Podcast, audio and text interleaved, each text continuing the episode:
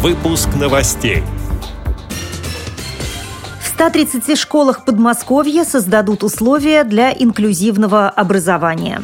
Институт Реакомп реализует проект закрытого автоматического тифлокомментирования. В Иркутске начали издавать газету для инвалидов «Не лишние люди». В Башкирской республиканской специальной библиотеке для слепых стартует акция «Живи книга». Далее об этом подробнее в студии Наталья Гамаюнова. Здравствуйте. Здравствуйте.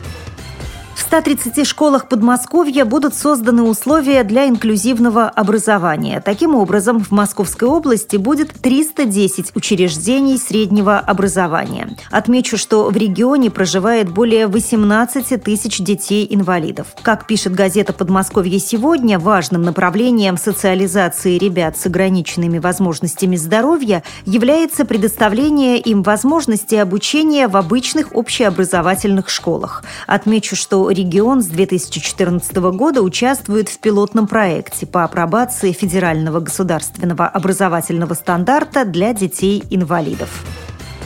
Институт Реакомп и научно-исследовательский ордена Трудового Красного Знамени Кинофотоинститут объединили усилия в реализации государственной программы «Доступная среда». Тандем разработал специальную аппаратуру для проведения закрытого автоматического тифлокомментирования. Новое оборудование призвано устранить визуальные и информационные барьеры, с которыми сталкиваются незрячие люди. Теперь инвалиды по зрению смогут смотреть кино в общем зале. Как сообщает пресс-служба Всероссийского общества слепых, 28 января в Московском кинотеатре «Иллюзион» состоится публичный показ фильма «Белое солнце пустыни» с использованием закрытого автоматического тифлокомментирования.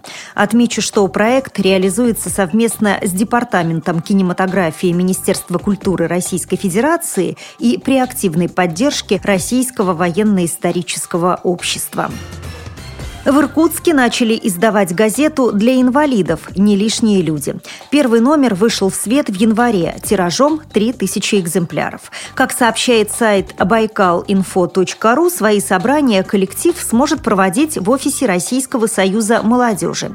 Издатель и главный редактор газеты Юлиана Терехова – инвалид первой группы по зрению, поэтому о проблемах людей с ограниченными возможностями здоровья знает не понаслышке. Цитирую ее слова. Мы планируем освещать наиболее значимые события, связанные с инвалидами, поднимать вопросы и обсуждать проблемы, которые возникают у человека с ограниченными возможностями здоровья. 30 января в честь Года литературы в Башкирской республиканской специальной библиотеке для слепых стартует акция «Живи книга». Ее основными целями являются формирование гармонично развитой личности, воспитание толерантного отношения к инвалидам и продвижение инклюзивного образования. В акции примут участие учащиеся общеобразовательных школ и специальных коррекционных учебных заведений Уфы, рассказывает директор библиотеки Айгуль Аминева. В рамках этой акции у нас будет проходить экскурсия по библиотеке ходе которой дети, которые приглашены будут на экскурсию, это и э, дети-инвалиды по зрению, и дети с э, обычных школ, они будут э, знакомиться с фондами, с деятельностью, процессом издания книг рельефно-графическим шрифтом Брайля. И для них обязательно будет презентована постоянно действующая книжная выставка, посвященная году литературы, литературная вселенная. Итогом акции будет являться рукотворная тактильная книга для незрячих и слабовидящих детей младших младшего возраста на краеведческую тематику, которая будет издана совместно с педагогом или специалистами библиотеки. Акция будет проводиться поэтапно с января по декабрь 2015 года.